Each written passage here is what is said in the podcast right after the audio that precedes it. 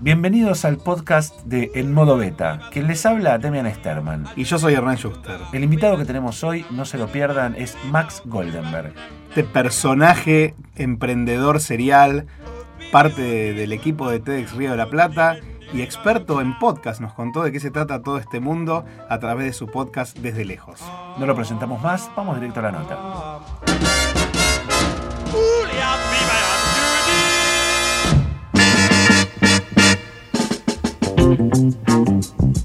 ¿Cuál es ese currículum que hoy contás y acto seguido contanos cuál es el currículum que, que te gustaría olvidar? Está bien, me gusta, me gusta el desafío. Bueno, a ver, nada, soy un curioso de la- lo que cuando me preguntan eh, qué hago, hago tantas cosas a veces que se vuelve en contra, ¿viste? Que te dicen, no, pero todo eso, bueno. Entonces, si es una buena definición mía, es como soy un curioso insoportable, que no me quedar quieto un minuto, que trato de hacer un montón de cosas, casi todas las que me gustan. Entonces, eh, hoy por hoy mi, mi currículum es, soy un em- emprendedor de internet, que no es lo mismo que emprendedor inmobiliario, ¿viste? Porque tú me dices, pero emprendedor, que bueno, es como los que emprenden en un edificio, hacen un edificio. Bueno, yo en general hago negocios que están relacionados con Internet, toda mi vida hice eso. Entonces, es, es eso, realmente es eso, hago muchas otras cosas, eh, que participo con mis amigos en la organización de TX Río de la Plata y mm, mi podcast. Bueno, ¿y cuáles son esas cosas que tienen que ver con tu vida de emprendedor que preferirías no decir? Ah, y puede ser estar más relacionado a mis comienzos, quizás, cuando empezamos a desarrollar eh, software, cuando no había internet. Les ¿En cuento a los que año? escuchan esto, a los millennials que escuchan esto, que antes en una época no, había internet. ¿Y no existía internet. hablando? ¿Qué edad tenés y qué Yo tengo de qué- 47 años, soy de 1971, eh, aunque parezco mucho más joven. Eh, y la realidad es que eh, esto habrá sido en los no- en 94, 93, 94, esa zona. recién arrancaba. Internet, o sea, todo mi trabajo profesional fue en Internet, cuando Internet no existía, básicamente, y acá había dos, a mí me gusta contar mucho esta historia para los que no la saben, había dos proveedores de Internet en Argentina, nada más que dos, y eh, que eran Satlink e IMSAT, y que si vos tenías una dirección de correo electrónico de una y mandabas un mail a un amigo que tenía el otro proveedor, no le No le llegaban los llegaba, mails. ah, Entonces increíble. todos teníamos dos direcciones de internet, una cosa de loco. Eh, de mail, perdón. Entonces en esa época, cuando estábamos coqueteando con internet, que era muy, muy eh, etapas tempranas, yo subsistía haciéndole sistemitas. Acá viene la parte que me, que- que me- pone mal. Porque aparte sistemita es peyorativo. Sí, no, hacíamos sistemas, mira, hacía un sistema, te- había programado un sistema para un kioscos de revistas. Los kioscos de revistas, aunque parezca mentira, lo- los kioscos grandes, los que están en avenidas importantes, ganan muchísima plata. Sobre todo Florida y Corrientes, esa zona. Y un tipo que conocí, no sé cómo, tenía un montón de esos kioscos Y tenían, hizo un sistema como el de videoclub, para que se entienda, de alta, bajas y modificaciones. ¿Qué es un videoclub, Max? Un videoclub, claro, tal cual. Es un lugar como Netflix. Pero un local que vos ibas y te dan un, un coso que era un cuadrado de plástico que se llama videocassette, VHS, bueno, y así. eh, que es como un cassette que tampoco saben lo que es. Eh, que un DVD que tampoco saben lo que es. Es un quilombo esto. Pero ya podemos volver al sistema. ¿Y qué pasaba Entonces, no, y sistema? lo que yo hacía era para que me paguen el mantenimiento. Le ponía un archivo en su computadora cuando se le instalaba súper escondido en cualquier lado.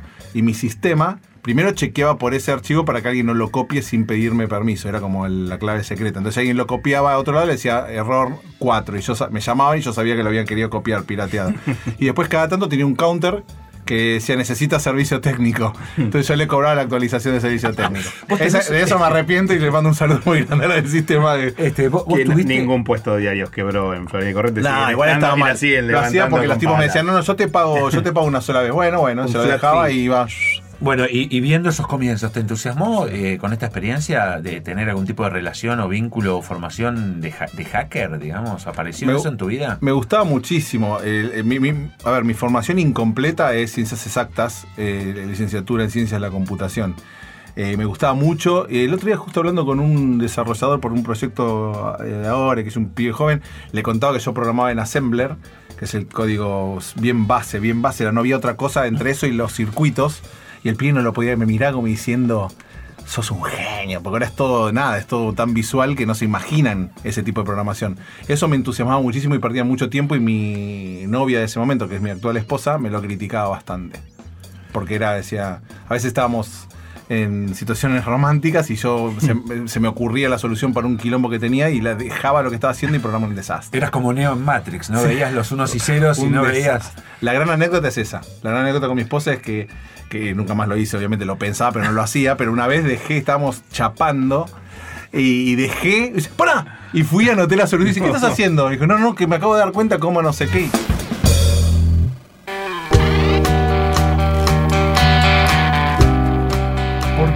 Estás viviendo en los Estados Unidos? Una persona que viene acá a organizar los TEDx Río de la Plata. Sí.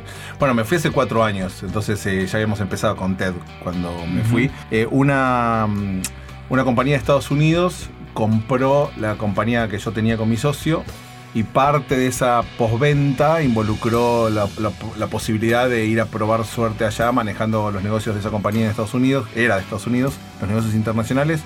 Y nosotros con, con mi esposa somos muy de, en el último, digamos, en la última década, por decirlo de alguna manera, estamos muy proclives a la aventura. Y dijimos, bueno, probemos, total, vamos en la mejor de las condiciones. Si Volver- sale, volver si sale siempre mal, sale mal, no pasa nada. ¿Quién te quita lo bailado? Sería. Así que bueno, eh, estaba todo tan servido en bandeja que decidimos probar y, y- y movernos a Los Ángeles. ¿Cómo fue en tu caso y qué tuviste que saber para poder negociar el valor o, la capacidad que podía tener de crecimiento de la empresa que estabas por vender? ¿Cómo fue esa situación? Mira, en principio les diría a todos que no, no creen en una compañía con el objetivo de venderla, porque no la van a vender nunca. Eso es lo primero que le diría a cualquiera que escuche esto, si le sirve y no le sirve. Digo, si vos tenés idea, "Ah, voy a hacer esto y después lo voy a vender, no la vas a vender. O sea, salvo que tengas algo muy revolucionario, pero no, no lo veo. Yo diría que se concentren en que la idea funcione, que esté buena, que tenga atracción, que la gente la use, use lo que vendan, lo que hagan, si ¿Acá es un funcionaba en servicio. Argentina? Mi- en mi compañía era media rara en el sentido porque nosotros, claro, creía- creábamos contenido para internet, eh, video, eran videos instruccionales para tipo cómo hacer lo que sea. Videos how how. to. Exacto. How to. Eh, entonces lo hacíamos con eh, la realidad que lo que queríamos hacer era que crezca, era, era, era medio disruptivo en ese momento, era en 2009, porque lo hacíamos todo con freelancers, entonces era medio autogestivo, era medio un lío. Eh, y nuestro objetivo era tener un portal, sí, sí, diciendo portal, no sé si Sí, bueno, sí, una sí, web, donde este, Una haya un montón. plataforma. Ah, una plataforma. Ahora es plataforma, no es portal ahora. Eh, donde haya muchos videos y que la gente cuando busque en Google cómo limpiar la mancha de aceite en el. Cómo usar un bidet, por ejemplo. Cómo usar un bidet, plum, llegas a nuestra web, hay un, instru- un instructivo donde estaba en texto de qué se trataba y un video de alguien haciendo, usando el bidet y qué sé yo. Eh, eso generaba mucho tráfico, el tráfico generaba mucha publicidad y ¿Cómo con se la publicidad. llamaba la plataforma o la, o la página? el sitio final El eh, sitio- se llamaba latinguru.com. Acá cuando lo tenías sacar a Latin Guru. .com, Bien. sí. Y era en español, algunos vídeos en inglés, algunos en portugués y demás. Eh, nosotros en el comienzo lo financiamos mi socio y yo y en un momento decidimos salir a buscar financiamiento externo con eh, gente, que- inversores y demás.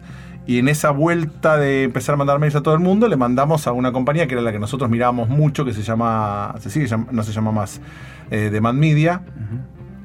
Eh, y lo que hizo, lo que hacíamos, eh, ellos hacían algo, bueno, lo hacían, eran los tipo Los el. Barcelona de- del mundo, de hecho, era como. Del eh, How-Tos. Sí, del to tenían un site que se llamaba ehow.com. Ah, sí, yo lo he usado, Bueno. lo he usado mucho. Era el número uno del mundo de verdad. O sea, era en todas las categorías eran los uno en tráfico. Y ustedes mandaron un mail desde Argentina, como cualquiera de nosotros podría mandar un Sí, mail. hola. Tengo este portal, No, mirame. No a ¿cómo? contacto arroba Tratá no, era un contacto, alguien, eh, Mar- Marcelo Marcote arroba eh.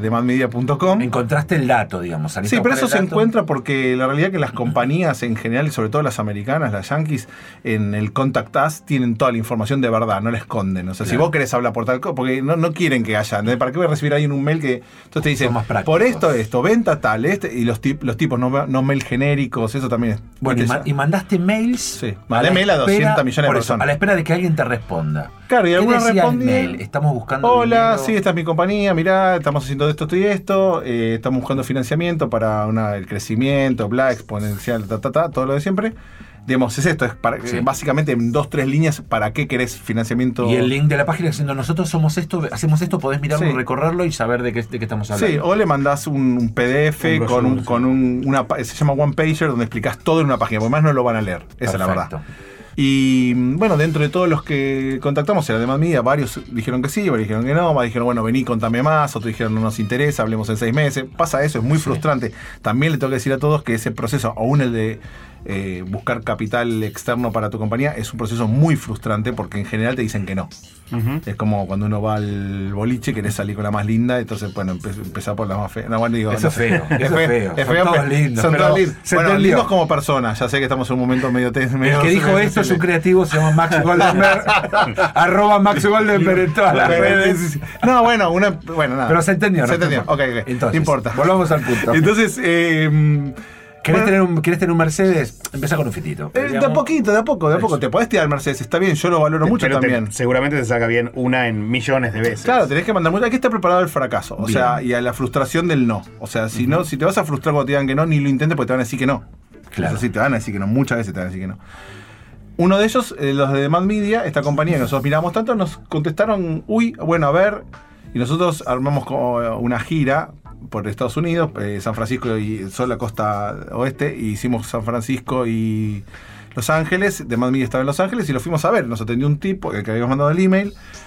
Y le explicábamos todo y nos miró como diciendo, es lo que hacemos nosotros, nos están copiando. Así Sí. que era un poco verdad, casi en un 99% O sea, de fuiste verdad. por una idea y te volviste con un juicio. Claro, si estamos haciendo esto, o sea, lo que la patente mía. No, Eh, no bueno, y ellos, bueno, quedó todo bien y bueno, fue un proceso que nos llevó un año más o menos. Desde ahí era como, mira, nosotros no vamos a, ve- no vamos a invertir, queremos explorar la posibilidad de compra, están listos para, para vender o no. No lo estábamos porque, porque Argentina.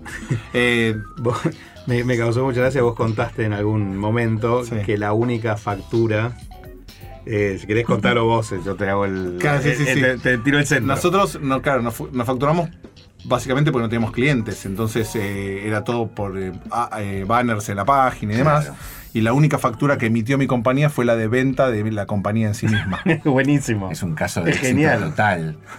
Sí, sí, sí, fue Bueno, muy y- gracioso. y, entonces ellos le- les, les preguntó a ustedes, ellos les preguntaron a ustedes si eh, estaban dispuestos a venderles. Sí, a vender la empresa. Después de varias reuniones dijeron, mira, nosotros tenemos muchísima plata, no quiero ser socio tuyo, que sos un cuatro de copa básicamente, entonces no quiero estar discutiendo con vos si vamos a poner sillas o no y esto, lo Y otro. si vos hacías lo que ellos hacían, ¿por qué te querrían comprar? O sea, Ellos fue- querían expandirse a otros mercados y, eh, y la verdad que la integración era tan tan natural, porque realmente hacíamos lo mismo, Sí. eh, que era avanzaban muchos casilleros y muchas empresas que tienen mucha plata hacen eso. Amazon es un buen ejemplo. Es como que si el tipo quiere meterse en el negocio, a- expandir Amazon Fresh, que es un sistema que ellos tienen para vender eh, comida y demás, claro, van y compran una cadena de supermercados y ya avanzan 10, 100 casilleros. Claro. Podrían comprar Whole Foods, por ejemplo. Claro, por ejemplo, claro, bueno, ahora estaban haciendo con. Bueno, de hecho, lo que dicen es que la, el- la quiebra de Toys R Us tiene que ver porque Amazon empujó el negocio de juguetes y Toys R Us no lo pudo mantener. Que, bueno, porque no se ayornan, las compañías se tienen Claro. que ayornar. Entonces, eh, estos gigantes hacen eso. Ellos tenían muchísima plata, habían salido a la bolsa de Mad Media. Fue la salida a la bolsa más exitosa después de Google en ese momento. Habían levantado 2 mil millones de dólares. Claro, y ustedes eran un vuelto. Nada, nada. ¿Y nada. cómo se Le negocia quiero decir a todos los que me están por secuestrar que no, nada que ver. eh, no, a ver, nosotros. Que está todo en bitcoins. Es en Bitcoin, sí, sí, sí. Bueno, pero ¿qué pasa? ¿Se le pone un precio? ¿Cómo se le pone un precio? Lo- lo ¿Te dejas llevar? ¿Cómo sigue? Bueno, es, ahí empieza como una danza de la seducción media rara, porque en realidad el precio está basado en. Ellos ya sabían. Lujo futuro. Exacto, y en, en nuestro caso, como vos estamos buscando inversión, ya, pon, ya le decir, mira, yo quiero tanta plata por el tanto por ciento, regla de tres. Claro, o sea, ya saben cuánto, cuánto está cotizada la compañía. Porque, y eso es medio. En realidad, en general, las cotizaciones tienen que ver con. Es, es muy variable y cada uno tiene su forma. Vos podés decir, yo creo que vale tanto Sí. y es una creencia, y el tipo dice, estás loco. ¿Entendés? Bueno, Claro. no te gusta, me voy. Eh, otra es si la compañía vende y factura, vos decís, bueno, tantas veces, en general se dice cuatro veces la facturación, nada, se hace como un cálculo Sí. medio a ojo. Todo Sí, es a ojo. sí, hay como un sistema. Es un sistema. En nuestro caso no era tal, era más, y lo que terminó siendo era una, una compra de talento que éramos nosotros, porque la compañía en sí mismo no generaba mucha ganancia. Pero para ellos era, como te decía antes, era un paso, era como el juego de la oca, pasas, avanza Claro. 20 Estaban casilleros. comprando historia, digamos. Sí, además de- en un minuto se ponían en un mapa que ellos estaban solo en Estados Unidos, la compañía tenía banderitas en toda habla hispana y en Claro. Brasil. Y a ustedes los compran con ustedes adentro. Esa era la condición. Por un tiempo determinado. Sí, tres años. Nosotros nos hicieron un contrato, o sea, cuando, cuando venimos nos dieron efectivo, un, un paquete en efectivo y un paquete a, Sí. Ah, A sí, era, era como varias cosas. Era efectivo, era acciones de la compañía y además era cuotas literal en tres años. Que eso también varía mucho según el caso. Algunos te dicen, mira, yo te voy a pagar ta- tanto por ciento ahora y tanto por ciento en tanto tiempo si cumplís determinadas metas y si no, no. Claro. Eh, a que nosotros por también te obliga a concentrar tus energías Sí, por- en hacer explotar el Y sobre negocio. todo porque es una forma de mantener motivados a los que acaban de, eh, en algunos casos, eh, acaban de recibir muchísimo dinero y dicen, Claro. "Ah, ¿qué me importa? Entonces, Claro. el que compra dice, pará, flaco, vos te quedás, pero haceme ma- manejar el negocio, no te duermas en y la... Lo, y lo cobras al final, cosa de, bueno, si de funciona, te a tu llevas mucho. Sí, sí, muy bien. en general, así son las negociaciones. es, mu- es muy raro que te digan tomar el 100% andate, porque en general los compradores dicen, bueno, si vos le hiciste algo que es seductor, lo suficientemente seductor para que yo te lo compre, bueno, quiero que te quedes. Bueno, Claro, te- porque si no lo harían ellos directamente. Sí, tal cual. Pasaron esos tres años y vos finalmente te fuiste a Estados Unidos a seguir desarrollando proyectos propios o a seguir trabajando para la empresa madre que había comprado tu emprendimiento. No, a los tres años se, te me, se me termina el contrato, cobramos todo, está todo Y yo le dije, me junto con mi jefe, que era el founder de la compañía, y me dice, bueno, ¿qué vas a hacer? Yo estaba en Argentina. y digo, ya "Mira, te podías ir. Sí, sí, le dije, me voy. Con mi socio dije, ya estamos, dije, bueno, vamos, ya está, buenísimo, no, no sos vos, soy yo, no sé, divino todo. Y él me dijo, no, quiero que te quedes. Bueno, empezamos a negociar y me ahí fue cuando me ofrecieron, dijo, bueno, que se quede tu socio en Argentina, vos venite a Estados Unidos y manejá la división internacional de Demand Media, eh, expandir, expandámonos a otros países. Nosotros en esa época ya hacíamos, lo que era mi, Latin Guru se convirtió en Nihao en español eh, y Brasil 2. Eh, pero quiero ir a Europa y quiero ir acá, quiero ir allá. Entonces dije, bueno, entonces le dije, y le pedí una cualquier cosa. Y me dice como- como, esa- Neymar. Viste que yo quiero el contrato, el no sé qué, no, no esa plata, ¿no? Pero digo, eh, total, y, me lo tenés dieron. una casa, me des autos. Sí, y auto, la vi, sobre todo la visa, tengo hijas, escuela, bueno, no sé, que me ayuden en la inmigración. Me dijeron todo que sí. Y yo pensé que iba a tardar un montón el proceso, tardó muy poco, porque la empresa era muy grande, entonces la visa salió rapidísimo, pero muy rápido. Y bueno, y nos miramos con el y dije, bueno, vamos. Y fuimos.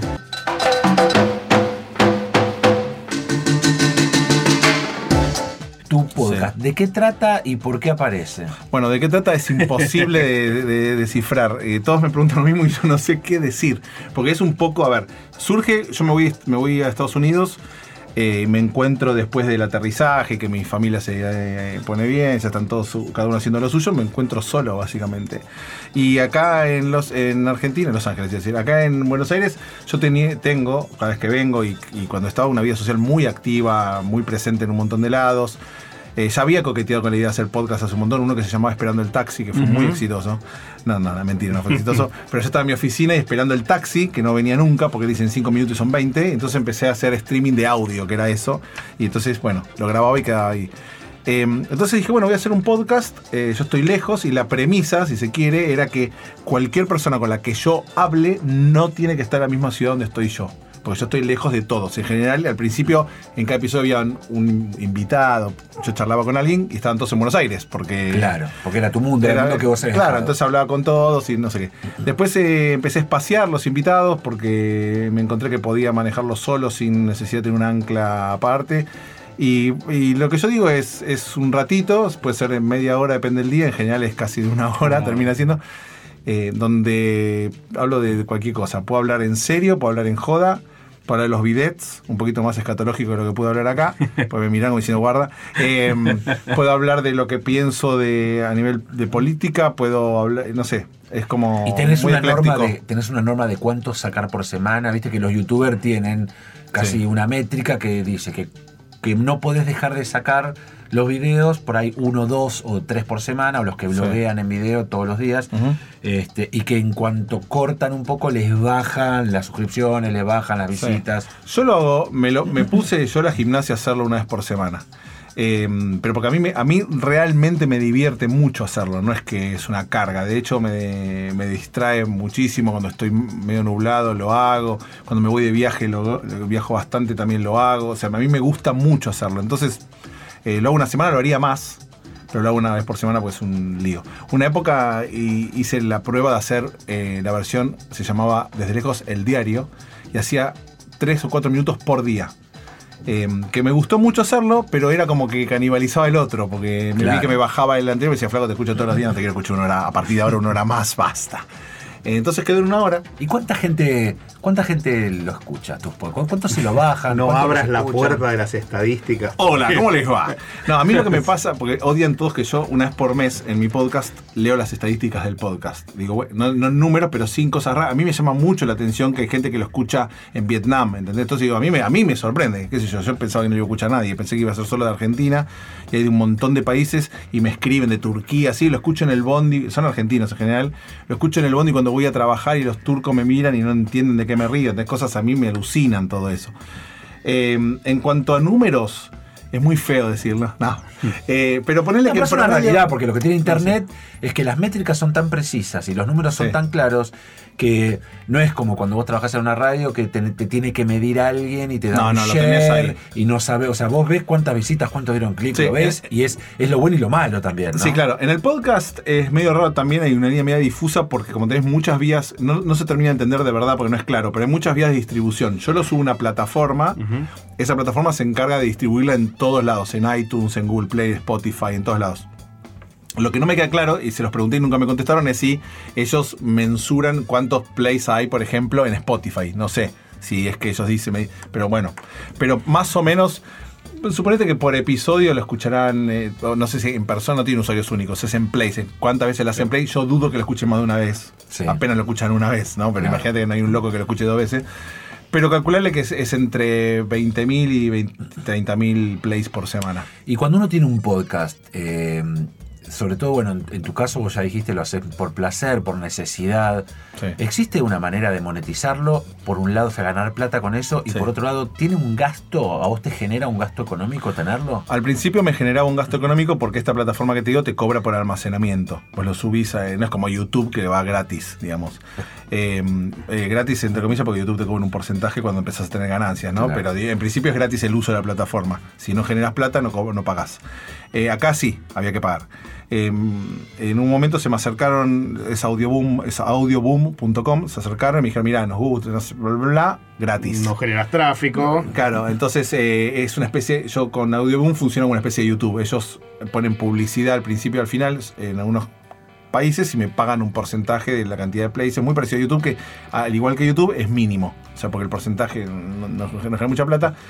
Pero por lo pronto no te genera un gasto. No, los gastos que tengo son si quiero un micrófono más lindo, eso, gastos míos. O sea, Sí, sí, el micrófono que, uso para ir, yo que tengo en la mochila ahora, eh, tengo, digamos, son cosas mías. herramienta de trabajo. Exacto.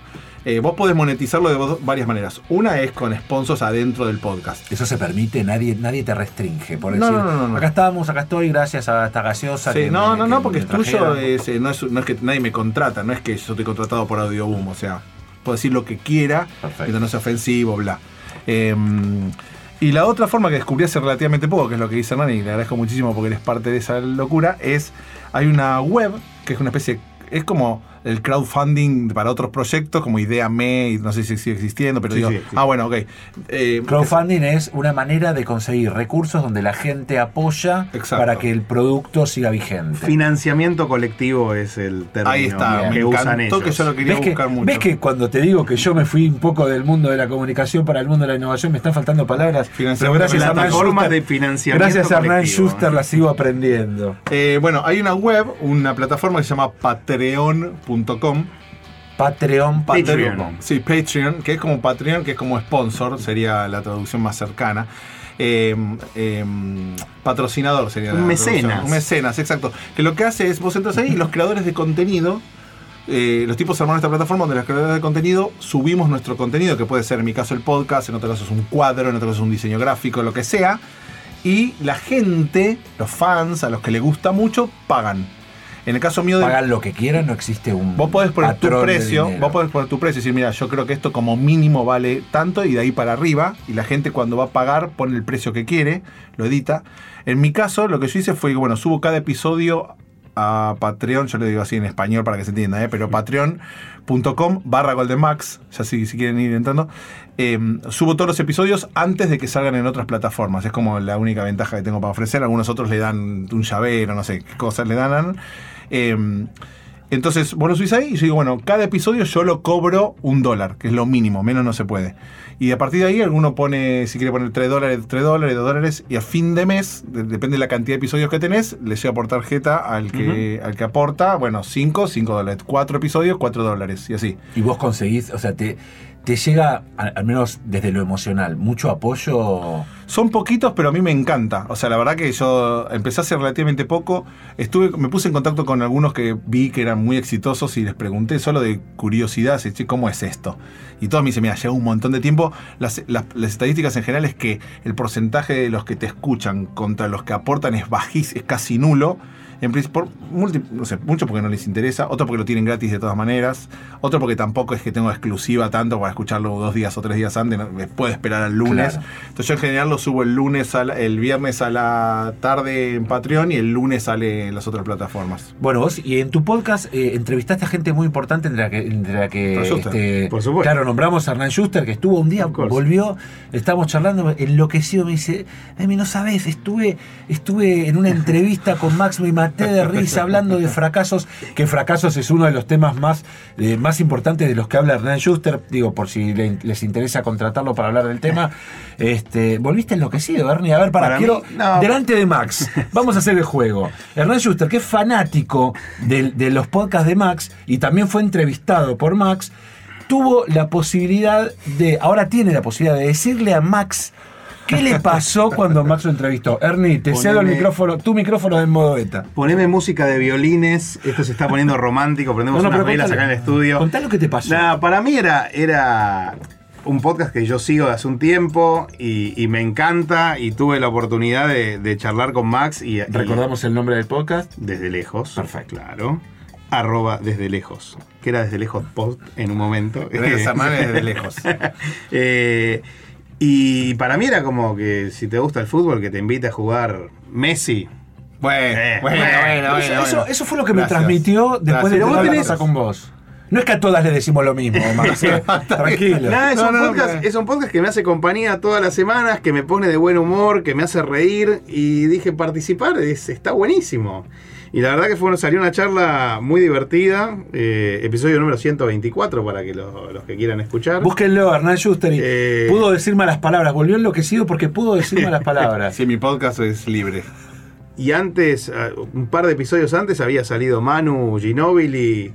Mirá, dó- mirá dónde estás, eh. Claro, y caímos bajísimo. Entrevisté a Manu, entrevisté a Schuster. Eh, Gino también, que fue parte de este programa hace A ver, un par de a- episodios. Te pregunto, esto se llama- esta sección se llama Entrevistando al conductor. Ernie, ¿vos cómo escuchás los, los podcasts de Max? O sea, ¿qué haces? ¿Te lo bajás al celular, en Yo- el tren, en tu casa? Digo, porque para Max por ahí le, le, le- le copa saber. Yo no qué debo pasa. contar en las estadísticas porque cuando llega el, el mensaje de Patreon que Max subió el episodio, yo lo bajo, yo lo descargo y no sé si eso cuenta. Porque al quedar ya en el Teléfono teléfono, en Audioboom, porque sale por Patreon. Claro, no sé si debe contar en las estadísticas, pero lo escucho. Suelo escucharlo el fin de semana cuando, cuando me afeito. eh, y si no puedo, lo escucho mucho en el tren. Bueno, Max, está bueno hablar con tus oyentes. Me encanta, hemos me invitado. encanta. Estoy mirándolo muy, muy, aten- mucho- muy aten- muy atento. Hemos un poco invitado, una- Sí, hemos eh. invitado a un oyente tuyo para, para darte la gran chicos. sorpresa. Muchas gracias, Como me sorpresa y media, ¿viste? La media sorpresa todavía no se Él nos no ocurrió. sabe, él no sabe que va a estar sorprendido. Un saludo a Julián y a Mavi que nos están escuchando, nos escuchan siempre. ¿A quiénes, a quiénes, a quiénes tuviste como invitados o a quiénes entrevistaste en tus podcasts que, que decís me, me encantó hacer esta nota o me costó mucho hacer esta nota? ¿Quiénes estuvieron? Mira, en general, eh, costar no me costó porque con todos los que hablo de alguna manera estoy relacionado. No, no charlo con alguien que no conozca. Esa es la verdad. Eh, puedo conocer más o menos. Hernán lo conocía porque justo en esa época fue cerca del TED del año pasado. entonces empezamos a charlar, nos pusimos en contacto, me ayudó con lo de Twitter y demás. Entonces, en general, tengo un mínimo conocimiento. Es muy raro caer así como hola, y no lo conozco, extremo. no me interesa. La verdad que no me interesa porque lo que sí me, me importa mucho en el podcast es que yo no lo tomo como una entrevista, eh, no lo presento de esa manera, sino que es como una charla, por eso hablamos de cualquier cosa, básicamente, y tiene que ser así. Eh, entonces la realidad es que son todos buenos. la- eh, no, no podría elegir uno. eh, eh, Y gente ver. conocida, o sea, gente que, que, que, que podés nombrar y que todos los oyentes son Bueno, como decía, conocer. El más famoso es Manu, Manu pero porque somos, ami- somos medios amigos. eh, y Y la verdad que nos llevamos muy bien, él está muy relajado, sabe que va a estar, estar en un espacio seguro Cuidado. Y que está bien y que está todo bien y yo no lo voy a chicanear y con conocimiento de cosas que sé no las voy a decir porque somos amigos, entonces está todo bien. Eh, pero todos, eh, Fefe- Sergio Feferovich es un fenómeno, además si no lo conocen, conózcanlo porque vale la pena. Con Jerry Garbulski también habíamos hablado, Santi Bilinkis, estoy pensando en los que pueden conocer. Eh, y después hay un montón de personajes, eh, Nicola Provítola es un jugador de básquet eh, que está en la selección de básquet que también. Y estamos en la búsqueda de, para mí sería un, un placer enorme poder hablar con Luis Miguel. ¿Qué es lo que vos ves que viene para adelante y a, qué deberíamos estar atentos? Ah, Siempre el usuario. Si me preguntás, es al consumidor. Yo lo que, todo lo que hago es orientado a que alguien lo vea, lo consuma. Lo, entonces es como escuchar mucho, abrir los ojos. Em, creo que la industria del entretenimiento, que es donde yo me manejo, va, está cambiando muchísimo y va a cambiar mucho. Em, y es eso, yo digo, si tengo que abrir los ojos a nivel in- innovación es moverse a las necesidades del usuario, que a veces parece una, una tontería lo que estoy diciendo y una obviedad, pero no suele suceder.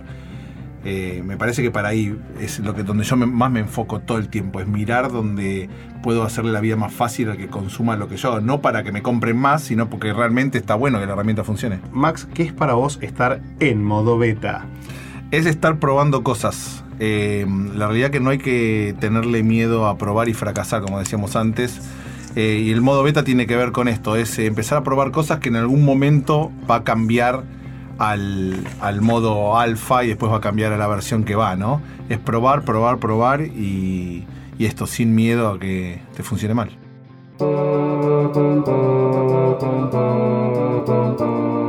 Hasta acá un encuentro más de En Modo Beta. Gracias por haberlo escuchado y gracias por habernos acompañado. Y recordá que estar en modo beta es siempre estar abiertos a cambios que mejoren nuestra capacidad, estar siempre en modo curioso, siempre aprendiendo y nunca en una versión definitiva. ¿Querés escuchar otras charlas con emprendedores, con gente que sabe de tecnología, con creativos, con innovadores? No te pierdas, hace clic en las otras charlas que tuvimos en los otros podcasts que estarán por venir.